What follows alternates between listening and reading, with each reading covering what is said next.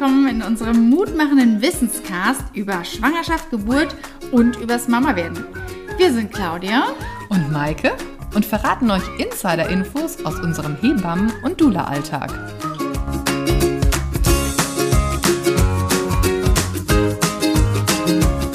In der heutigen Folge geht es um die Wahl deines Geburtsortes und ob das eigentlich wichtig ist.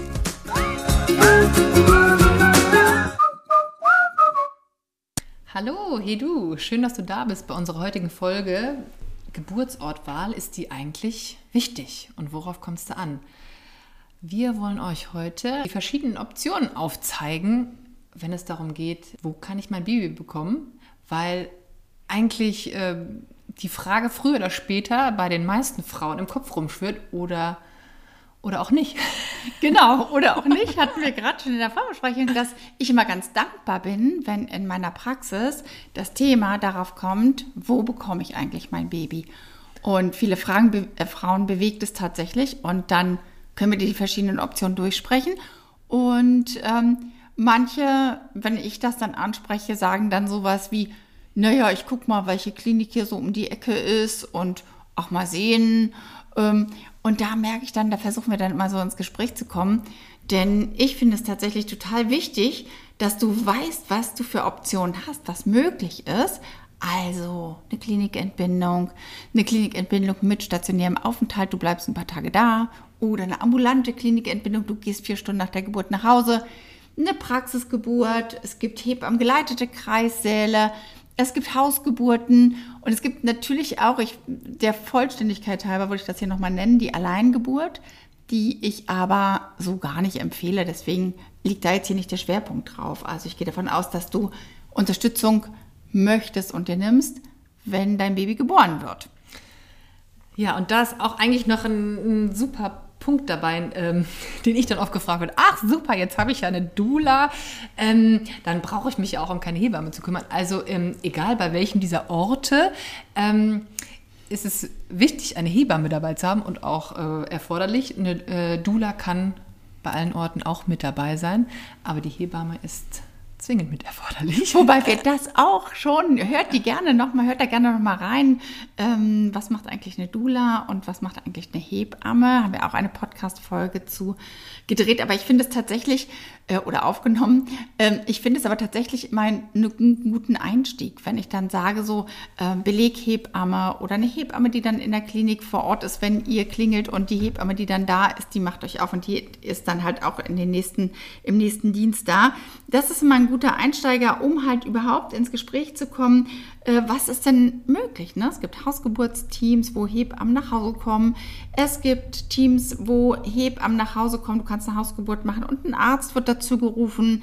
Es gibt Praxisgemeinschaften, die an eine Klinik angegliedert sind, wo du dann halt in einer Hebamme im Geburtshaus quasi entbindest. Aber wenn was ist, ist die Klinik in der Nähe. Und es gibt das große Feld der, der Kliniken, die ja auch super unterschiedlich ist. Ne? Es ist eine Level 1 Klinik mhm. mit Neonatologie, wo viele oder wo dann das wichtig ist, wenn du Drillinge bekommst, wenn du eine Erkrankung hast, also wenn du eine Risikoschwangerschaft hast, oder ist es eine kleine beschauliche Klinik, ist es eine Klinik mit einem anthroposophischen Schwerpunkt oder einem naturheilkundlichen Schwerpunkt. Ne? Also es gibt eine riesen Bandbreite und um mhm. die Entscheidung zu treffen, wo soll eigentlich mein Baby zur Welt kommen? Also wer darf mich denn dabei unterstützen, wenn mein Baby auf die Welt will?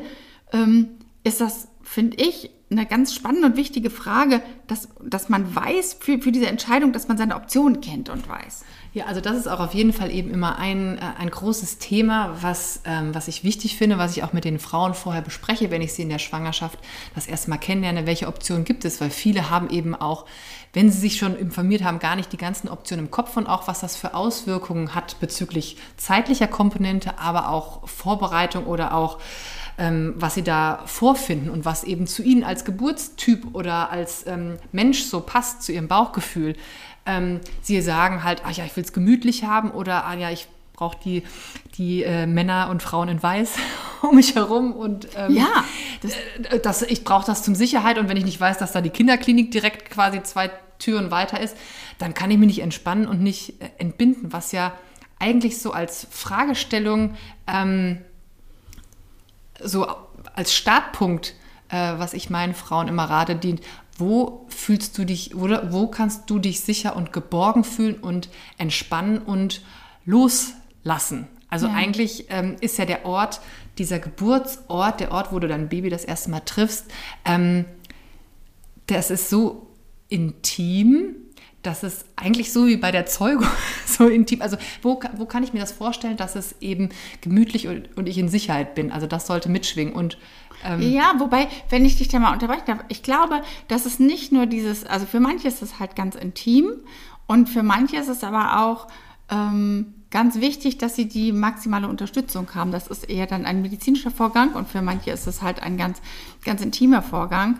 Und da, da zu gucken vorher, was bin ich denn für ein Typ? Mhm, ne? Also mhm. dieses, ähm, brauche ich, bin ich ein Sicherheitstyp, fühle ich mich einfach wohl, wenn es piept um mich herum, wenn ständig jemand guckt und sagt, ist alles in Ordnung. Ist, ist alles in Ordnung. Ne? Also ich zum Beispiel liebe das, wenn ich ins Krankenhaus komme und es riecht nach Desinfektionsmittel, ist für mich, wow, ich bin zu Hause, weil ich gerne im Krankenhaus gearbeitet habe, weil es mein Zuhause war, weil ich das toll finde und nicht mit Krankheit verbinde.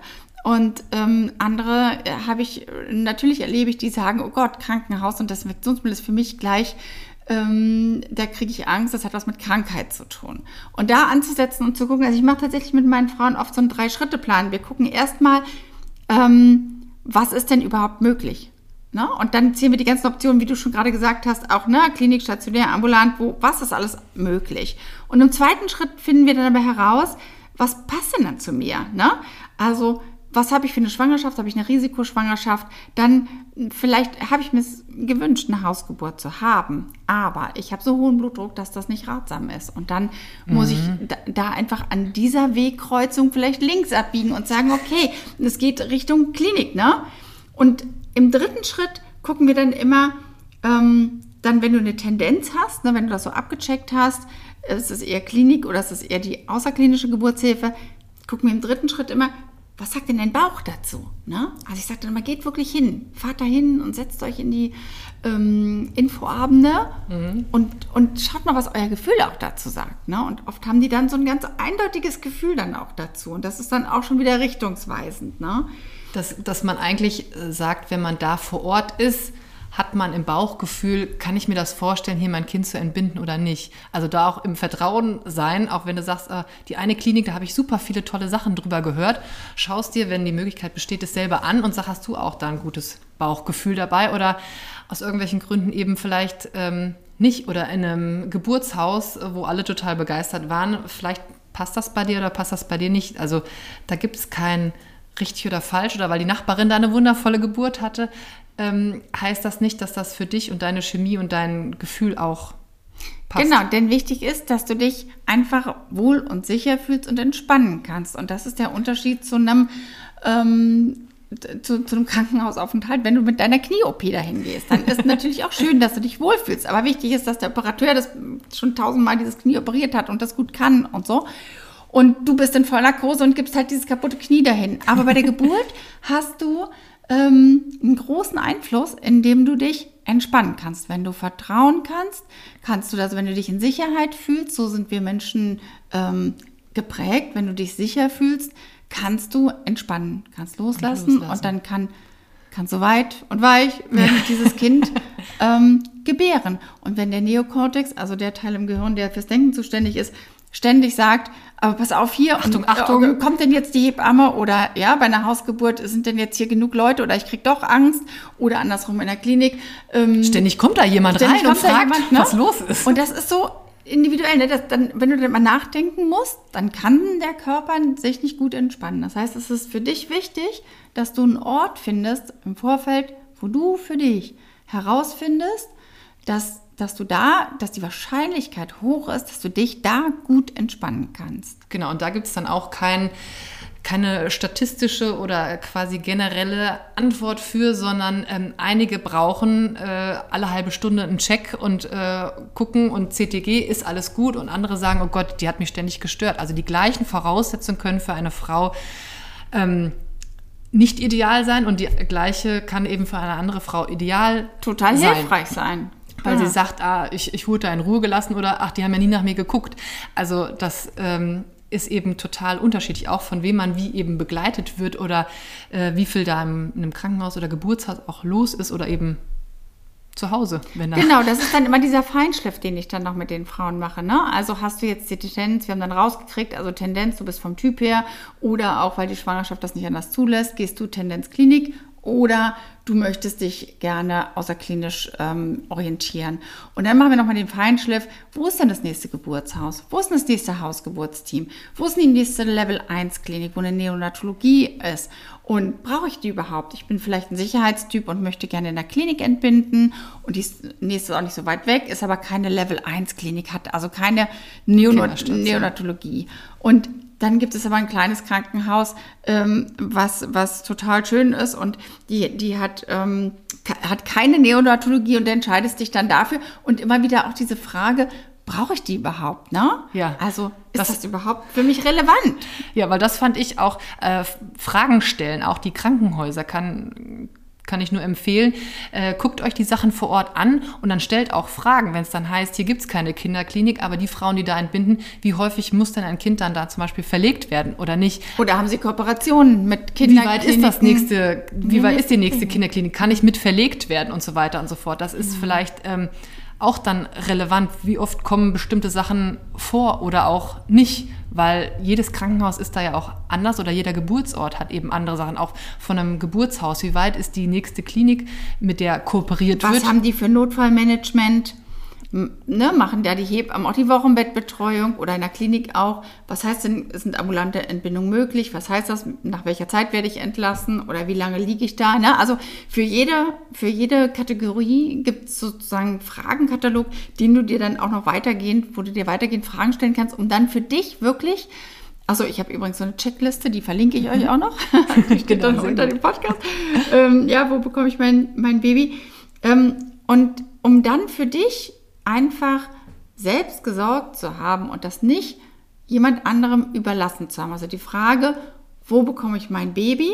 Wo bekomme Na, ich Wo mein bekomme Baby? ich mein Baby? Und das haben wir gerade im Vorfeld nochmal so schön an einem Restaurant-Beispiel. Äh, du ja. gehst auch nicht in ein Restaurant und sagst, ich habe Hunger, gib mir was zu essen sondern also du kannst sagst, du machen, aber ne, die Frage hast, genau und dann aber genau dann kriegst du vielleicht irgendwas, aber die Wahrscheinlichkeit, dass dir das wirklich gut schmeckt und dass das deinen Geschmack trifft, die ist ja dann relativ gering. Aber wenn du dir ein Restaurant aussuchst, wo du schon Lust drauf hast, wo du Appetit drauf hast, und dann hast du dir noch ein Gericht ausgesucht, was zu dir passt, was dir schmeckt, worauf du dich freust, dann ist die Wahrscheinlichkeit relativ hoch. Das ist auch keine Garantie, dass ja. das Essen dann super gut ist. So ist es auch keine Garantie, dass diese Geburt dann super gut wird, wenn du dich für eine ambulante Klinikentbindung entschieden hast. Aber die Wahrscheinlichkeit, dass dieses Essen dir dann schmeckt oder die Geburt gut wird, die ist dann relativ hoch. Also deswegen ähm, sage ich auch immer, es ist einfach gut, seine Optionen zu kennen im Vorfeld, weil bestimmte Sachen, zeitliche Faktoren, aber auch Risikofaktoren, ähm, spielen dabei eine Rolle und einfach ähm, zu gucken, was gibt es denn? Und dann entscheide ich mich eben für A oder B oder lasse ich von außen entscheiden. Und die Erfahrung zeigt eigentlich, Frauen fühlen sich nach einer Geburt, egal wie sie verlaufen ist, ob es ein Kaiserschnitt war oder spontan, ähm, wenn sie das Gefühl haben, sie haben selbstbestimmt ihr Baby bekommen, mhm. fühlen sie sich danach einfach, also haben sie ähm, danach eher das Gefühl, eine positive Geburt zu haben. Und es geht eigentlich darum, was kann ich im Vorfeld tun, um eine selbstbestimmte Geburt zu haben, wo ich Dinge entschieden habe. Manche Dinge entwickeln sich unter der Geburt vielleicht anders, aber die Optionen, ich habe mir vorher über meine Optionen Gedanken gemacht und ähm, mhm. viele Dinge konnte ich selber entscheiden. Das denke ich auch ist ganz entscheidend und wir haben ja auch schon geplant, nochmal eine Folge darüber zu drehen und nochmal darüber zu sprechen. Auch eine Klinik zum Beispiel, wenn dann das so ist, dass du in der Klinik entbinden möchtest, hast du ja eine ausgesucht aus den und den Kriterien, dann ist es trotzdem nicht so, dass du deine Identität da am Eingang beim Pförtner abgibst und dann machen die mit dir irgendwie Schema F, weil das in der Klinik so ist sondern auch dann hast du die Option zu sagen, ich würde aber gerne das so machen.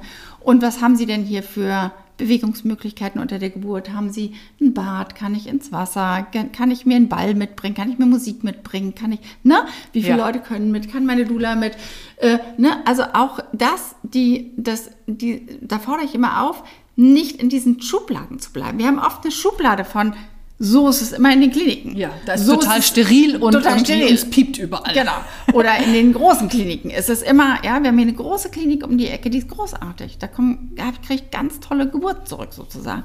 Und, ähm, und auch, oder Hausgeburten, ne, höre ich dann oft so, ah nee, das viele Blut zu Hause, das viele Wasser. Und Ja, das und ist was so können die Nachbarn denken? Und was können die Nachbarn denken? Ne? Ich da so schreie. Also guck, guck da rein, das ist, ja, für dich individuell, was ist das für ein Hausgeburtsteam? Was äh, hast du überhaupt Nachbarn, die das stören würde? Also ne, nicht Oder in die diesen Option. Schubladen bleiben, ne, sondern wirklich jede Option, die es gibt, ähm, für dich selbst prüfen und dann gucken, ähm, ist das der Ort, wo ich mein Kind bekommen möchte?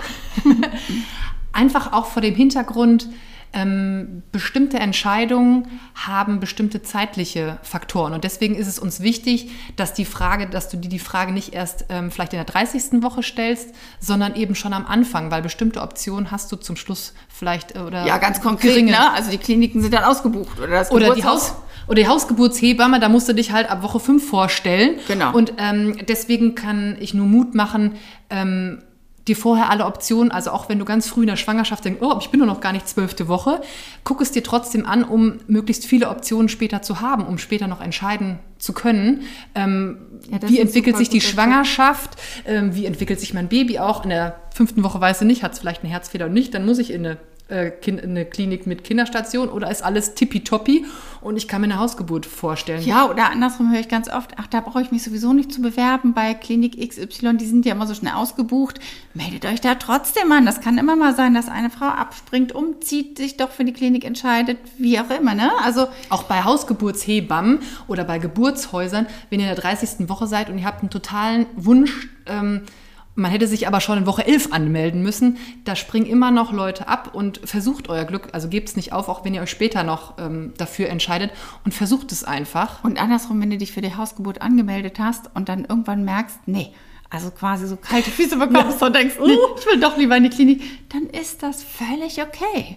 Dann freut sich eine andere Frau, die auf der Warteliste stand Genau. und dann soll alles so, Genau. so kommen. Denn als Fazit können wir euch mitgeben, es gibt nicht den perfekten Geburtsort, Nicht den, den einen, einen, den ja. wir empfehlen können. Ähm, es ist tatsächlich eine individuelle Entscheidungsfindung und dazu braucht ihr Optionen und müsst die durchdenken und durchfühlen. Und dann Ja. ist die Wahrscheinlichkeit, dass ihr eine schöne, tolle Geburt habt und ein tolles erstes Date sehr, sehr hoch. Und dafür wünschen wir euch alles Gute. Ja, ein wundervolles erstes Date mit eurem Baby an eurem perfekten Geburtsort. Das war's für heute in unserem Hey Du Wissenscast mit Claudia und Maike. Die Checkliste, wo kann ich mein Baby bekommen, findest du in den Shownotes verlinkt. Und wenn dir unser Hey Du Podcast gefallen hat, abonniere ihn doch gern. Wir freuen uns auf dich. Bis bald! Ciao.